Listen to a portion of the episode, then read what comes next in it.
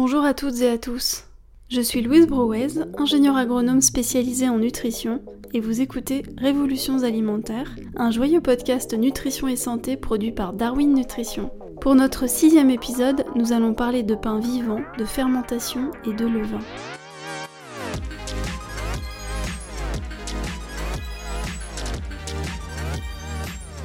Divin levain. Le vin est pour moi un mot merveille qui ouvre les imaginaires et fait gonfler les pattes et les cœurs. Vous aussi, vous avez l'âme d'un boulanger? Il est vrai que pendant la période confinée, vous avez été très nombreux à redécouvrir le pain fait maison et le bonheur de choyer son levain comme un petit animal domestique. Figurez-vous que mon levain à moi s'appelle Jean Damien. Il a presque 15 ans, il est né en Franche-Comté, il a beaucoup voyagé et il a eu de nombreux enfants. Chaque semaine, il me donne un ou deux beaux pains complets et croustillants, aux arômes inimitables, pleines de caractère, entre acidité et rondeur. Le levain est la plus ancienne technique pour obtenir du pain levé et la seule connue jusqu'au XVIIe siècle. Il permet un pain plus digeste, vivant, plus facile à conserver, plus goûtu et bien meilleur d'un point de vue nutritionnel. Pour nous guider en cette terre du levain, j'ai la chance d'accueillir aujourd'hui au studio de Darwin Nutrition Valérie Zanon et son univers à la fois bio, sain et généreux. Valérie est d'ailleurs presque l'anagramme parfait de levain. Elle est passionnée d'art, de cuisine fait maison et de fermentation. Diplômée de l'école de l'image des Gobelins, elle est également graphiste et professeure d'art plastique. Elle relie volontiers les deux sujets. Elle anime un superbe blog culinaire depuis 2007, le Coconut Blog, et elle a créé un podcast intitulé Vilain le vin, qui traite de façon légère et inclusive des joies de la fermentation de manière générale. Son livre Le vin est un vrai succès il est paru aux très recommandables éditions alternatives en 2020. Bonjour Valérie et bienvenue au studio. Bonjour Louise. Comment le, levain est entré dans ta vie? Comment tu as découvert les fermentations? Comment tout ça euh, t'a intéressé alors que tu n'avais pas forcément un parcours qui te prédisposait à t'intéresser à ça à la base? Alors c'est vrai que moi j'ai un parcours plutôt orienté euh, autour de l'image, donc euh, sur le thème du graphisme, et c'est d'ailleurs mon corps de métier à la base. Euh, mais euh, il faut pas oublier que voilà, j'ai une vie de famille euh, et donc trois enfants. Et ce qui me pousse au quotidien, du coup, à faire, à explorer vraiment la cuisine fait maison. C'est vraiment un thème que j'apprécie beaucoup et qui me parle. Et donc c'est vrai que la fermentation en général et le levain plus particulièrement, bah, ce, sont des thèmes culinaires qui sont rentrés dans ma vie progressivement. Euh, au, fil, au fil du temps, donc au fil de, mes étapes de vie. Et euh, ça vient aussi de, vraiment d'une réelle volonté de, faire moi-même les choses. Et euh, parce que ça m'apporte, personnellement, ça m'apporte dans le côté créatif, dans le côté créatif et puis aussi dans le dans l'aspect nourricier. ça m'intéresse en fait, ça me ça me ça m'intéresse de, d'apporter à mes enfants, à ma famille, des choses que, que je fais moi-même. Euh, et, donc voilà, le thème de la fermentation est rentré au fur et à mesure. Je, l'évaluerai à peu près à une dizaine d'années. Euh, quand j'ai fait un voyage qui a vraiment été euh, marquant dans ma vie, puisque je suis partie vivre en Égypte pendant deux ans. Et du coup, bah, t'imagines bien que sur place, la cuisine française, bah, c'était pas chose euh, chose commune. Donc du coup, si on voulait retrouver un peu les, petits, les petits plaisirs quotidiens euh, qu'on connaît, il fallait que je mette la main à la pâte. Donc euh, voilà, ça a été plus ou moins, une, pas une contrainte, mais une obligation pour moi si je voulais retrouver ces denrées-là. Et après, ça s'est vraiment transformé en, plaisir, finalement, en découverte, en plaisir et puis aussi en satisfaction, puisque je parvenais en fait à faire moi-même des choses que ben, que j'achetais d'habitude, donc euh, et qui faisait plaisir après euh, à ma famille. Donc le fait maison, c'est vraiment le point de départ. Et après l'évolution vers la fermentation, elle s'est faite plutôt à mon retour en France, euh, quand j'ai diagnostiqué certains soucis de santé au niveau intestinal. Et donc j'ai découvert vraiment la lactofermentation et la fermentation plus en général au travers d'un livre. Euh, donc ce livre-là, c'est Le charme discret de l'intestin, qui est sorti en 2014, je crois, euh, qui est de Julia Enders, et qui a vraiment été une révélation pour moi. On sent à t'écouter que c'est vraiment gratifiant euh, de, faire son levain. Et avant de rentrer dans le vif du sujet, est-ce que tu peux nous décrire le levain d'un point de vue sensoriel? Qu'est-ce que ça sent et à quoi ça ressemble Alors ce qui est de très intéressant avec le levain, c'est que finalement il fait appel à nos cinq sens. Euh, ça rejoint un peu euh, la matière artistique que j'enseigne à l'école, qui est donc euh, l'art plastique. Et j'aime expliquer à mes élèves en fait que ce qui est intéressant dans cette matière-là, l'art plastique, c'est que ça fait fonctionner les cinq sens. Et que donc on est en immersion totale, on fait marcher, on fait fonctionner notre corps de, de, manière totale dans des réflexions, dans des, dans des, dans des évolutions, dans des processus. Et c'est euh, quelque chose que j'ai euh, relevé également sur le levain. Donc tu me parles de d'écrire en fait le levain. Ça va être facile et compliqué en même temps parce que chaque levain ne se ressemble pas. Et du coup, quand je te parlais de, faire fonctionner les cinq sens, ben, tout simplement, c'est qu'on va avoir une odeur, on va avoir une texture, on va avoir un visuel, on va avoir euh, un toucher et un goût qui vont être différents euh, en fonction de chaque levain. Alors si je pouvais généraliser un peu, ben, je te dirais que c'est euh, une matière organique, donc qui évolue au fil du temps. C'est-à-dire que ton levain le matin ne sera pas le même deux heures après et dans l'après-midi. donc on est face à une matière qui est vivante. on a une odeur qui est très typique de la, lactofermentation, donc qui est plutôt dans les notes acidulées. On le sent à l'odeur en fait une petite pétillance qui vient comme ça euh, chatouiller le nez. On a aussi un goût bah, qui est très, euh, qui est pétillant. Euh, moi, je le décris comme ça. Tu as un goût des fois de, de, cidre. tu peux avoir des notes qui sont plus ambrées. Tu peux avoir des notes d'agrumes. Tout va dépendre en fait de la farine que tu utilises, de, la maturité de ton levain, de, l'âge qu'il a, de, son identité. Et en fait, euh, côté texture, bah c'est pareil. On va avoir euh, un aspect, quand il est actif, on va avoir un aspect mousseux, proche de la mousse au chocolat. Euh, et puis quand il va retomber, on est sur, sur une espèce de, de slime, de slime, de slime organique. voilà, enfin, j'utilise le mot slime parce que ça ça me rappelle mes enfants. Mais si je pouvais l'associer voilà, à une matière, ça serait cette espèce de de pâte, un peu euh, de pâte à crêpes épaisse. Tu dis qu'il contribue au patrimoine génétique. Pourquoi? Alors, comme je te disais dans la dernière question, c'est que chaque levain va être différent. Pourquoi? Parce qu'en fait, bah, il va déjà être. Euh, chacun va utiliser une farine qui, va être forcément différente. Chacun va avoir une eau qui est différente, euh, qu'il va ajouter au levain. Chacun va avoir un environnement qui est différent. Et ce qu'il faut savoir, c'est que le levain, euh, qui est une matière organique et vivante, va venir absorber tout ce qui se passe autour de lui. Donc, euh, parmi les éléments qui constituent un levain, on a tendance à, réduire en fait finalement à l'eau et à la farine, mais il ne faut pas oublier qu'il y a aussi l'air ambiant. Euh, l'air ambiant, l'oxygène qui vient bah, justement oxygéner la matière.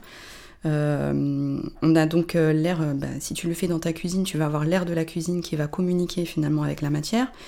Et il y a aussi euh, cet aspect un peu plus, euh, un peu plus peut-être ésotérique, si je puis dire, mais qui va être euh, ben, ta propre main, finalement, la main avec laquelle tu vas, tu vas, tu vas mélanger ton levain, avec laquelle tu vas le nourrir, l'intention que tu vas mettre, si, si, je veux aller encore plus loin.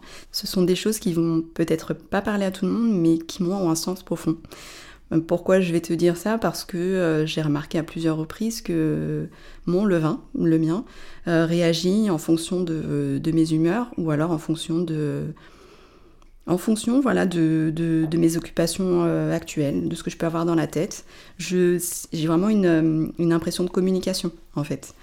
Donc un vrai animal de compagnie. Alors tu sais, quand on dit animal de compagnie, j'irais plus vers euh, le petit compagnon, en fait, sans, sans entre guillemets le, réduire à un animal, parce que euh, pour moi c'est plus que ça.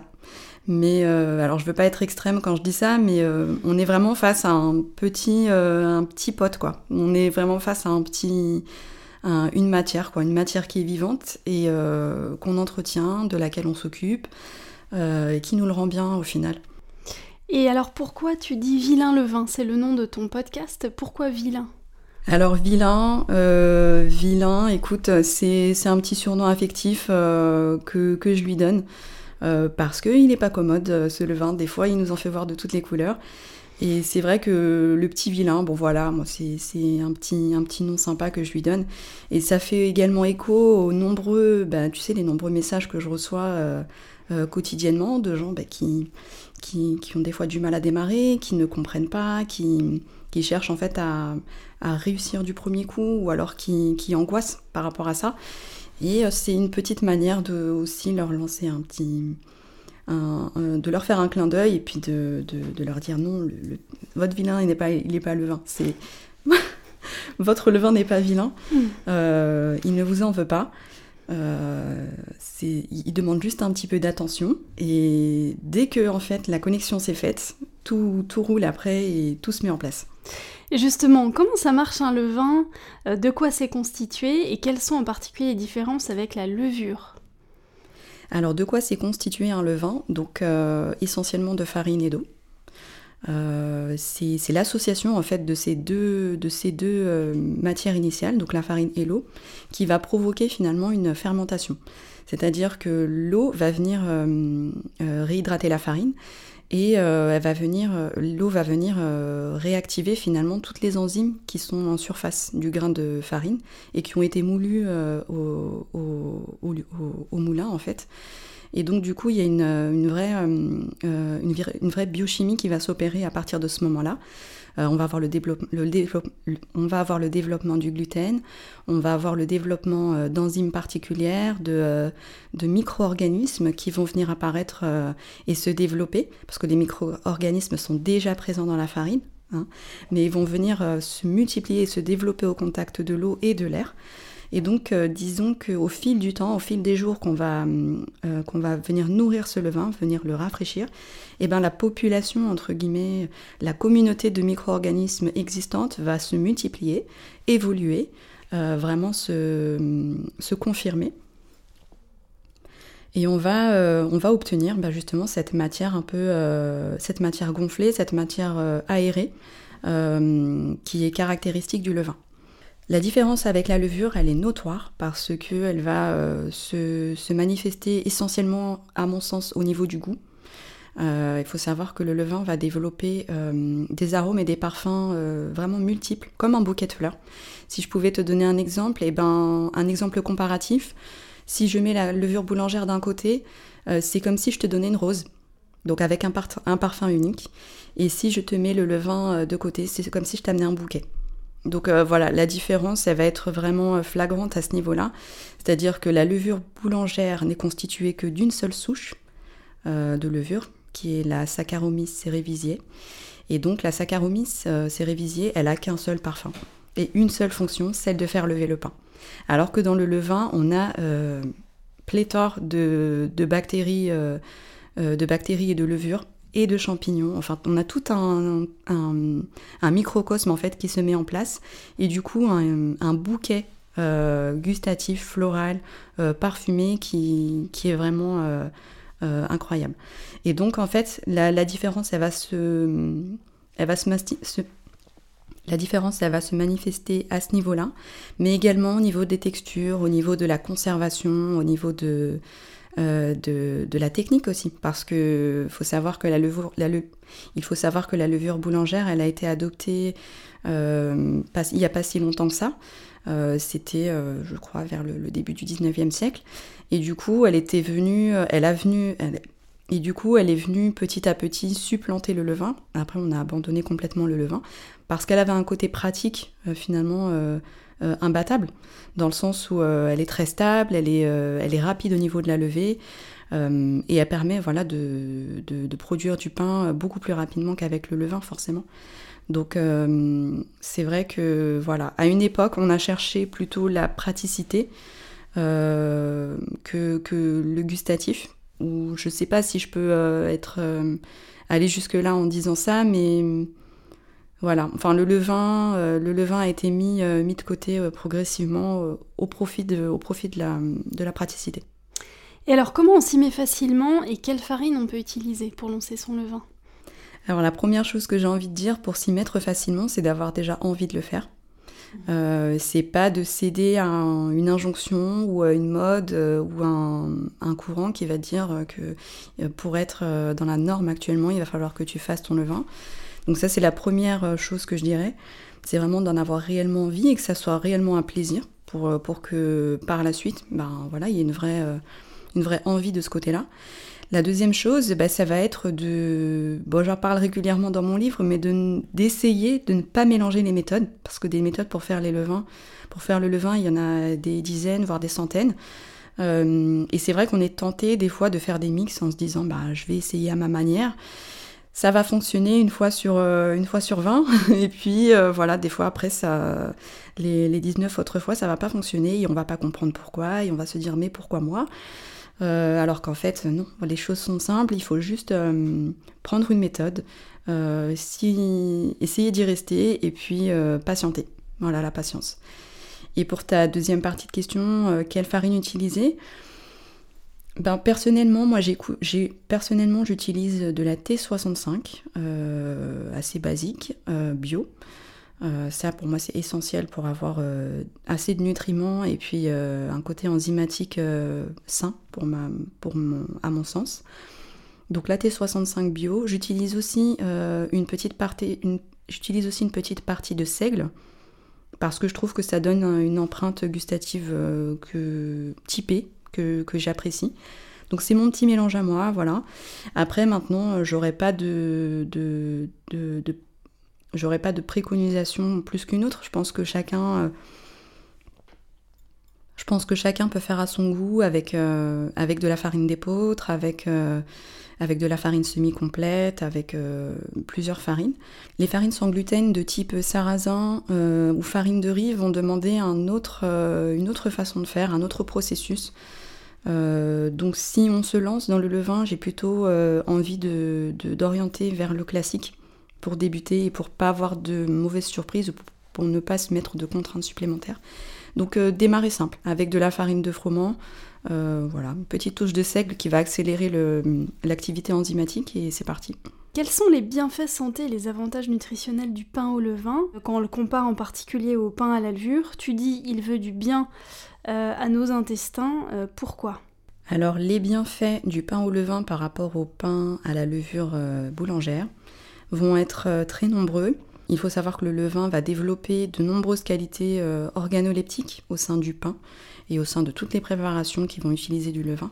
Et parmi ces qualités organoleptiques, on va avoir euh, une meilleure digestibilité qui va être due à la dégradation du gluten. Parce que quand on fait du pain au levain, forcément, on développe, la matière développe du gluten.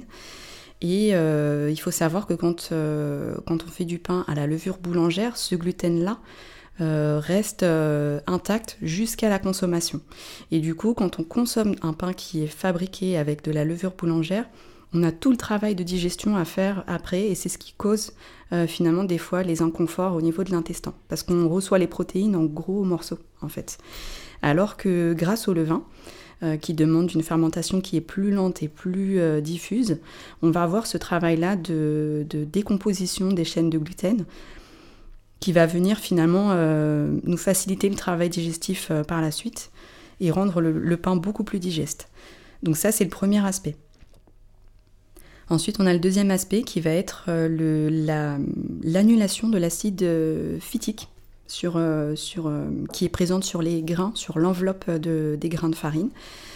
l'acide phytique, c'est quand même assez particulier parce que, tu sais, on le retrouve en abondance dans les pains complets les pains aux graines, les pains complets. Et c'est vrai qu'on va naturellement se diriger vers ce type de pain pour, en se disant que ça va être plus nutritif pour nous. Euh, voilà, consommer du pain complet plutôt que du pain blanc. Sauf que on oublie l'acide phytique, c'est-à-dire que euh, un pain qui aura, qui n'aura pas été réalisé avec du levain, euh, un pain complet qui n'aura pas été utilisé avec du un pain complet qui n'aura pas été fabriqué à partir de levain va conserver tout cet aspect euh, acide phytique. Donc on va vouloir euh, consommer finalement un pain complet qui va être euh, plus avantageux pour nous, mais finalement l'acide phytique va venir annuler tous ces bienfaits. Donc finalement, c'est contre, c'est contre, contre-productif. Alors qu'avec le levain, on va pouvoir profiter de tous les minéraux et tous les nutriments que les farines complètes ont à nous offrir. Et ça, c'est vraiment bah, c'est une plus-value extraordinaire. Donc euh, au niveau santé, je te citerai ces deux points qui sont pour moi les plus, euh, euh, importants. Après, on a énormément d'autres qui sont encore en exploration, notamment les probiotiques, les prébiotiques, les postbiotiques, qui contribuent à la bonne digestion, à l'entretien de la flore intestinale, du microbiote. on a l'aspect gustatif, bien évidemment. l'aspect gustatif de l'ami à la croûte, jusqu'à la dégustation. Est-ce qu'il n'y a pas quelque chose en lien avec l'index glycémique? Exactement. L'index glycémique tout à fait est abaissé grâce au levain et grâce à la fermentation lente. Donc on a au final un pain qui nous veut du bien. Est-ce qu'on retrouve tous ces avantages nutritionnels dans les pains au levain qu'on achète? Parce qu'on a beaucoup parlé de le faire soi-même. Euh, est-ce que dans celui qu'on va trouver dans les magasins à la boulangerie, on a les mêmes avantages? Et euh, où est-ce que tu nous conseilles de l'acheter si on n'a pas le temps de le faire ou l'envie de le faire soi-même? Bien sûr, euh, on peut tout à fait l'acheter auprès des artisans boulangers qui font un superbe travail de réappropriation et de réintroduction du levain en boulangerie. Euh, je ne suis pas du tout, encore une fois, sur l'injonction de faire son levain et de faire son pain euh, soi-même à la maison. J'ai tout à fait conscience que c'est quand même euh, une contrainte et que c'est pas forcément réalisable pour tout le monde au quotidien. Personnellement, je, fais mon pain quand j'en ai envie et je n'ai pas envie d'être esclave en fait de, cette, activité. Je profite, je préfère vraiment privilégier la, la, qualité plutôt que la quantité à ce niveau-là et garder en fait ces, petits euh, moments de, panification euh, chez moi pour des moments où j'ai vraiment le temps. Donc euh, oui, je comprends tout à fait qu'on n'ait pas forcément le temps. Et oui, allez chez vos boulangers artisans, ceux qui travaillent au levain, ceux qui travaillent la matière avec respect. J'encourage vraiment réellement ça. Après, en magasin, j'ai envie de te dire, il faut bien regarder les étiquettes. Parce que des fois, on a des produits qui sont vendus estampillés pain au levain et qui ne sont en réalité euh, que des pains à la levure additionnés de levain. Donc euh, finalement, euh, on n'est pas sur un pain 100% levain au niveau du processus et au niveau ingrédients. Est-ce qu'il y a un moment particulier de la journée où c'est mieux de le consommer ce pain au levain? Alors je, je, je n'ai pas de réponse, je n'ai pas de réponse précise à te donner à ce niveau-là. J'ai envie de te dire que vu l'indice glycémique, vu la digestibilité du produit, euh, peu importe euh, le moment où tu vas en manger, euh, il sera digéré avec une grande facilité. Et pour finir, tu, nous mets l'eau à la bouche, mais est-ce que tu aurais... ton, livre, ton livre est très beau, ton livre de, cuisine, hein, donc de, recettes à base de levain, paru chez Alternative, et il y a, beaucoup de recettes dedans qui varient justement du, pain, hein, et qui sont faites à base de levain. Est-ce que tu aurais une ou deux idées de recettes euh, un peu coup de cœur que tu pourrais partager à nos auditeurs, donc à base de levain mais qui varient un petit peu du traditionnel pain. Alors c'est rigolo que tu me poses la question parce que c'est vrai que des fois je rencontre des personnes finalement qui s'intéressent au levain mais pas pour faire du pain c'est-à-dire qu'ils sont euh, intéressés par, euh, pour se lancer dans le levain, mais qui souhaiteraient faire autre chose. Et c'est vrai qu'au sein de, du livre euh, Levain bah, que, j'ai sorti aux éditions, grâce aux éditions alternatives, je propose une gamme de recettes à base de levain écarté. Donc le levain écarté, c'est le levain qu'on récupère, qu'on extrait du levain chef et qu'on conserve au frigo. Donc c'est quand on fait du levain, on rafraîchit. Donc on ajoute un apport de farine et d'eau. Et, ce, sont ces rafraîchis qui permettent de, garder la matière vivante et active. Mais quand on rafraîchit, moi je préconise d'enlever une partie du levain pour ne pas se retrouver avec une euh, quantité astronomique de levain. Donc cette partie-là qu'on enlève, ce levain écarté, eh ben, faut pas le négliger. Il faut, vraiment prendre conscience que c'est... Euh, bah, c'est de l'or. c'est de l'or, c'est une petite bombe nutritionnelle et qui peut vraiment avoir un et qui a vraiment un intérêt euh, nutritionnel et donc et, aussi gustatif dans tout un tas de préparations pâtissières euh, et pas seulement pâtissières. Euh, voilà, dans tout un tas de, préparations pas forcément attendues, donc inattendues. Et quand tu me poses la question de quelles recettes, de, quelles recettes me viennent en tête, mais les recettes coup de cœur, ça va être bah, le brownie au levain. Alors je sais pas si euh, le brownie au levain, je crois que tu l'as vu passer. Euh, le brownie au levain, il a fait euh, depuis sa découverte de nombreux émules. Et ça a été vraiment pour moi une grosse découverte et même une révélation. Puisque, bah, écoute, on parlait tout à l'heure. On parlait tout à l'heure des qualités organoleptiques du levain. Et parmi ces qualités-là, eh ben, on a l'exhausteur de goût. Donc il faut savoir que quand on associe le levain avec d'autres produits qui initialement sont fermentés, comme par exemple le chocolat, eh ben, euh, on, a des, résultats euh, complètement dingues. Et en fait, euh, c'est vrai que le brownie fait vraiment ressortir ce mariage d'une façon, d'une façon extraordinaire. En fait, on a l'aspect brownie, donc on a l'aspect brownie, mais on a cette petite touche levain acidulé qui vient en fin de bouche et qui vient vraiment. Bah, c'est une explosion, c'est une explosion euh, chocolatée euh, extraordinaire. Donc euh, cette recette-là, elle est disponible, elle est disponible sur mon blog, elle est disponible sur mon compte Instagram et également dans le livre. Et elle est, euh, elle est facile, euh, elle est facile comme tout et euh, j'encourage vraiment à essayer. Au-delà de l'aspect Hum, brownie au levain, c'est quand même bizarre. Non, il faut essayer pour vraiment se rendre compte, se rendre compte qu'il y a des, beaucoup de choses possibles. Bon, on la mettra aussi en ligne sous le podcast sur le site de Darwin Nutrition. Merci beaucoup Valérie pour ce, ce beau voyage. Merci Louise. Merci d'avoir écouté ce sixième épisode du podcast Révolutions alimentaires produit par Darwin Nutrition. Merci encore à Valérie de nous avoir partagé ses petits secrets de cuisine qui lèvent. Il ne nous reste plus qu'à panifier au lieu de planifier. Si vous avez aimé cet épisode, pensez à vous abonner sur votre plateforme de podcast préférée et à nous laisser un avis sur Apple Podcast. Et je vous donne rendez-vous le mois prochain pour un nouvel épisode au sujet du jeûne. Tu dis jeune Ouais, faut pas dire c'est jeune. Ah mince. Et je vous donne rendez-vous le mois prochain pour un nouvel épisode au sujet du jeûne. Tu leur dis pareil.